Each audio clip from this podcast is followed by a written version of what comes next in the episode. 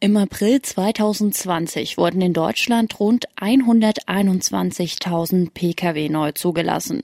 Im Vergleich zu den letzten Jahren gehen die Zahlen zurück. Die Deutschen und ihre Autos. Ein Bild, was vor allem die Autolobby gerne romantisiert.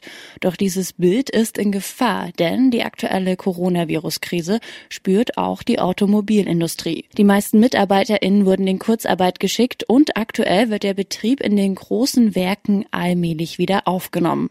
Wie es mit den Autos weitergeht, darüber wurde Anfang Mai beim Autogipfel diskutiert. Was da entschieden wurde, wie die Zukunft der Automobilindustrie aussieht und was dem Deutschen sein Auto wert ist, darum geht's heute bei Mission Energiewende. Mission Energiewende. Der Detektor FM Podcast zum Klimawandel und neuen Energielösungen. Eine Kooperation mit dem WWF. Mein Name ist Sophie Rauch und wir reden jetzt übers Auto. Denn am 5. Mai haben VertreterInnen der Bundesländer sowie des Verbands der Automobilindustrie kurz VDA und der IG Metall zusammen mit der Bundeskanzlerin über die Zukunft der Automobilindustrie diskutiert. Lasst es euch gleich gesagt sein, es wird wieder über eine Prämie für moderne Verbrennungsmotoren gesprochen.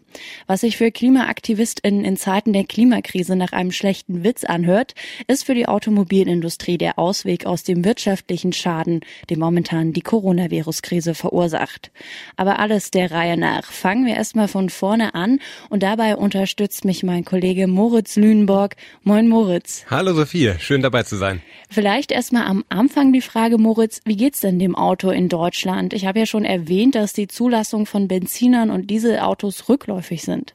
Ja, nicht nur bei Benzinern und Dieselautos ist es rückläufig, sondern man kann ganz allgemein sagen, Neuzulassung von Pkw ist rückläufig in Deutschland.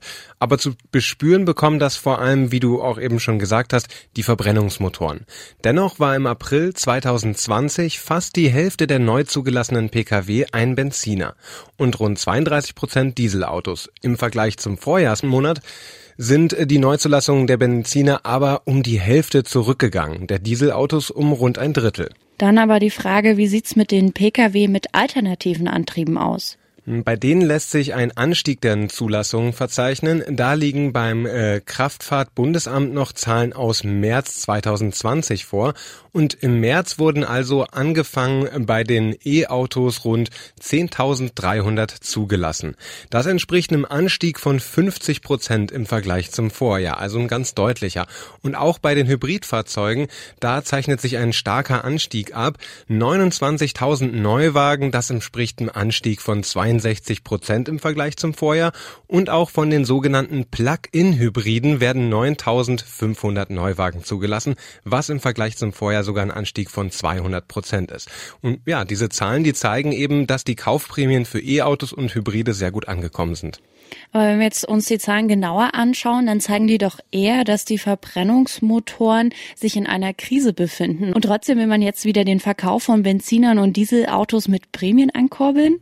Ja, das könnte man so sagen. Manche bezeichnen das auch als Strohfeuer. Hier muss man aber auch noch mal dazu sagen, dass die Neuzulassungen aufgrund der Coronavirus-Krise so stark rückgängig sind. Also das ist nicht nur ein allgemeines äh, Phänomen, was wir da beobachten, sondern natürlich hat die Corona-Krise da auch ganz konkrete Auswirkungen. Und das ist auch eben die Prognose des Kraftfahrtbundesamtes. Die Automobilindustrie ist davon genauso betroffen wie alle anderen Branchen und viele MitarbeiterInnen sind momentan in Kurzarbeit, da es aktuell eben keine große Nachfrage nach Neuwagen gibt. Viele Autowerke lassen auch jetzt erst wieder so langsam ihre Produktion anlaufen und deshalb sollen die Corona-Hilfen dafür genutzt werden, den Verkauf von Benzinern und Dieselautos wieder anzukurbeln. Das finde ich ja ganz schön paradox, vor allen Dingen mit Blick auf die Klimakrise sollte jetzt nicht viel mehr in die alternativen Antriebe investiert werden oder jedenfalls versucht werden, den Verkauf von klima- und umweltfreundlicheren Modellen anzukurbeln, anstatt Benziner wieder anzupreisen? Naja, Sophie, wenn von den Prämien gesprochen wird, da schwingen auch immer noch die alternativen Antriebe mit. Aber im Grunde darfst du dir den Vorschlag schon so vorstellen, den die Autobranche jetzt gemacht hat, wie die Abwrackprämie 2009. Es ist eigentlich im Grunde quasi nochmal das Gleiche und die wurde ja als Hilfe für die Finanzkrise damals beschlossen. Nur soll es jetzt Bedingungen geben, dass nur moderne Verbrenner gefördert werden sollen. Also denkt man hier quasi an die Umwelt und das Klima mit und unter modern muss man sich vorstellen, dass die Autobranche da sparsameren Verbrauch eben anpreist und weniger Schadstoff und CO2-Ausstoß. Aber es kommt auch Rückenwind aus der Politik. Die Idee für diese Prämie, die hat die Autobranche schon propagiert vor dem Autogipfel und hatte auch da schon Hoffnung darauf, dass die Politik Anreize zum Neukauf schaffen wird. Und Merkel sagte auch nochmal in der Telefonkonferenz Anfang Mai, welche besondere Bedeutung die Automobilindustrie für die Wertschöpfung und natürlich für die Beschäftigung in Deutschland hat. Und da wären wir wieder beim bösen B-Wort. Beschäftigung ist immer ein gutes Stichwort, um wahrscheinlich besser verhandeln zu können. Ich kann mir vorstellen, dass der Erhalt von Arbeitsplätzen vor allem in Krisenzeiten eine hohe Priorität haben wird. Aber gibt es denn auch schon konkretere Vorschläge, außer die Aussage, wir wollen Prämien, also dass man schon weiß, wie solche Prämien aussehen könnten? Man hätte sich denken können, vor allem die Bundesländer Baden-Württemberg, Bayern und Niedersachsen machen sich für die Prämien ganz besonders stark und haben da auch die konkreten Vorschläge, nach denen du gerade gefragt hast. Klar, es wundert einen nicht, denn das sind die Bundesländer, wo hauptsächlich die Automobilindustrie in Deutschland beherbergt ist. Und die sehen den Bund ganz klar in der Pflicht, die Autobranche zu unterstützen. Und konkret stellen sich die Länderchefs von Baden-Württemberg, Bayern und Niedersachsen folgende Prämien vor. Moderne Benziner und Dieselautos sollen mit 3000 Euro bezuschusst werden und modern meint dabei eben alle Verbrennungsmotoren, die weniger als 60 Milligramm Stickstoffoxide und CO2 pro Kilometer ausstoßen. Aber bei der ganzen Diskussion über diese Prämien sollten da nicht auch die alternativen Antriebe mit beinhaltet sein, vor allen Dingen, wenn man von modern spricht. Wie sieht es denn da aus? Beziehen sich die Vorschläge auch darauf? Ja, durchaus. Äh, dazu gibt's Überlegungen zumindest. Hier schlagen die Länderchefs eine Prämie von 4000 Euro auf die schon bestehende Prämie äh, vor. Also wirklich äh, nochmal ein ganzer Batzen Geld dazu. Und das soll dann alle E-Autos, Plug-in-Hybride und Wasserstoffautos betreffen. Außerdem soll die Verschrottung von Pkw mit hoher Emission belohnt werden. Dafür soll es laut den Länderchefs 1000 Euro geben. Es ist also der Abwrackprämie schon sehr, sehr ähnlich. Okay, dann kommen wir aber zur wichtigeren Frage. Sind die Vorschläge denn jetzt schon spruchreif? Also was, worauf haben Sie sich dann beim Autogipfel geeinigt? Nee, das sind bisher nur Vorschläge. Und Regierungssprecher Steffen Seibert, der teilte nach dem Autogipfel mit, dass man eine Arbeitsgruppe gebildet habe, die über konjunkturbelebende Maßnahmen diskutieren soll. Und bis Anfang Juli hat die Arbeitsgruppe jetzt auch erstmal noch Zeit. Dann sollen die Ergebnisse vorgestellt und besprochen werden. Also als Fazit, die Hoffnung auf eine weitere Prämie wurde gefüttert. Trotzdem bleibt erstmal bis Anfang Juni noch offen, wie es dann weitergehen soll. Die Automobilindustrie dürfte diese Entwicklung aber immerhin freuen, aber immerhin mehr als Umwelt- und Klimaverbände. Die haben ja dann auch protestiert gegen diese Vorhaben, die beim Autogipfel besprochen wurden. Wie haben die denn das Ganze wahrgenommen?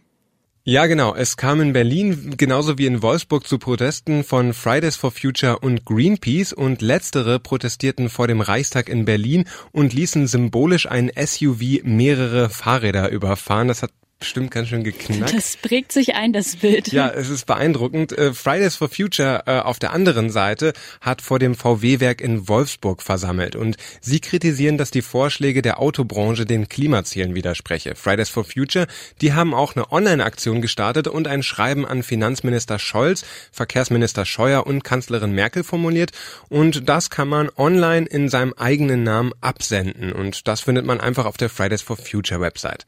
Aber der Grund Grundkritikpunkt der Umwelt- und Klimaverbände ist eben, dass man in Autos statt in eine Verkehrswende investiert. Und damit sind wir dann auch bei den Kritikpunkten der Linken im Bundestag, die auch die Vorgehensweise der Regierung und der Kanzlerin stark kritisieren. Moritz, was sind denn da die Hauptargumente? Also von der Opposition steht da im Raum, dass so eine Prämie sozial ungerecht ist. Denn die Prämien werden von Steuern finanziert und ausgezahlt werden sie aber nur an diejenigen, die sich ein Auto kaufen. Und die Linke fordert deshalb, dass das Geld in den Ausbau des äh, öffentlichen Nahverkehrs gesteckt wird. Quasi, dass man die Verkehrswende und nicht die Automobilindustrie fördert. Aber da sprichst du es ja schon an. Warum wird da nicht mehr in die Verkehrswende investiert? Beziehungsweise warum sollen dann immer noch Benziner und Dieselmotoren mitfinanziert werden, wenn es doch teilweise schon richtig gute Alternativen gibt. Hm, genau diese Punkte, die du jetzt hier gerade aufwirfst, die kritisiert auch der Verband Agora Verkehrswende und die fordern, dass die Regierung nicht nur kurzfristig helfe, sondern Anreize für eine klimaneutralere Wirtschaft setze, also langfristig plane. Laut Agora Verkehrswende sei die deutsche Automobilindustrie nur auf lange Sicht wirtschaftlich erfolgreich, wenn sie an dem Pariser Abkommen und an dem äh, Green Deal festhalten. Dennoch braucht es eben in Krisenzeiten auch kurzfristige Lösungen, um schnell auf Probleme reagieren zu können. Gibt es dann von Agora Verkehrswende auch konkrete Vorschläge, wie zum Beispiel die Debatte um die Prämien gelöst werden könnte? Da sagt Agora Verkehrswende zum Beispiel sollten E-Autos stärker gefördert werden, denn eine höhere Prämie könne die Nachfrage stärken. Außerdem ist Agora Verkehrswende dafür, dass die Förderung von Plug-in-Hybriden von deren Nutzung abhängig gemacht wird. Das muss ich kurz ein bisschen erklären. Plug-in-Hybride, das sind Pkw, die mit zwei verschiedenen Antrieben funktionieren. Entweder man tankt und fährt mit äh, Kraftstoff, zum Beispiel Benzin, oder man lädt es auf und fährt mit Strom. Und Agora Verkehrswende, die fordert nun, dass die Prämie für Plug-in-Hybride gestaffelt wird. Die erste Hälfte würdest du nur beim Kauf bekommen und die zweite erst, wenn nach zwei Jahren über die Hälfte deiner Gesamtfahrleistung mit Elektroantrieb zurückgelegt wurde. Und das ist ja ein ganz sinnvoller Vorschlag, denn die Plug-in-Hybride stehen ja immer wieder in der Kritik, dass ihre FahrerInnen hauptsächlich tanken und nicht aufladen und daher diese Fahrzeuge nichts für die Umwelt oder das Klima beitragen. Mhm, besonders prominent hat das der grünen Politiker Cem Özdemir äh, kritisiert, hat, glaube ich, korrigiere mich bitte, wenn ich es falsch sage, sogar von, von Klimabetrug äh, besprochen. Staatlich finanzierter Klimabetrug mhm. war da das Zitat auf jeden Fall, ja. Und unter anderem genau deshalb hat auch Agora Verkehrswende vor, ein, vor einem Jahr schon ein schärferes Konzept äh, für eine Prämie von solchen Plug-in-Hybriden gefordert und wollte die Prämie direkt vom Klimaeffekt des Fahrzeuges abhängig machen. Das heißt, Programm CO2 wären 50 Euro angefallen. Beispielsweise ein E-Auto könnte dann einen Zuschuss von bis zu 5000 Euro bekommen und ein Pkw mit hohem Verbrauch und Ausstoß dann eine, einen Preisaufschlag von bis zu 5000 Euro bekommen, wenn zum Beispiel 200 Gramm pro Kilometer ausgestoßen werden. Aber dieser Vorschlag wird wohl kaum eine reelle Chance haben. Herr Moritz, Anfang Juni wissen wir beide dann mehr, wie es mit der Automobilindustrie weitergeht. Jetzt erstmal vielen Dank an dich für die ganzen Infos. Aber ich glaube, trotz unseres Gesprächs bist du lieber mit dem Rad unterwegs. Ja, auf jeden Fall, vor allem bei diesem Wetter. Ich bin mal gespannt, ob wir dann im Juni noch mal äh, ein bisschen mehr zu besprechen haben. Dann vielen Dank an dich, Moritz. Und damit sind wir auch schon am Ende dieser Folge Mission Energiewende angekommen. Schön, dass ihr wieder mit dabei wart. Und wenn ihr wollt, dann hören wir uns nächste Woche wieder. Dann stellen wir euch die Initiative Initiative German Zero vor, die seit Anfang des Jahres von vielen Prominenten wie auch KlimaforscherInnen und AktivistInnen unterstützt wird. Wir schauen uns an, was dahinter steckt und was die Initiative fordert. Dazu dann nächste Woche mehr und wenn ihr das nicht verpassen wollt, dann abonniert sehr gern diesen Podcast, wenn ihr es noch nicht gemacht habt. Und wenn ihr selber Themen vorschlagen wollt oder nach Antworten auf Fragen sucht, dann schreibt mir gerne eine Mail an klima.detektor.fm. Auch über Feedback freue ich mich immer wieder wieder gern. Dann hören wir uns nächste Woche wieder. Mein Name ist Sophie Rauch. Macht's gut und bis zum nächsten Mal. Mission Energiewende. Der Detektor FM Podcast zum Klimawandel und neuen Energielösungen. Eine Kooperation mit dem WWF.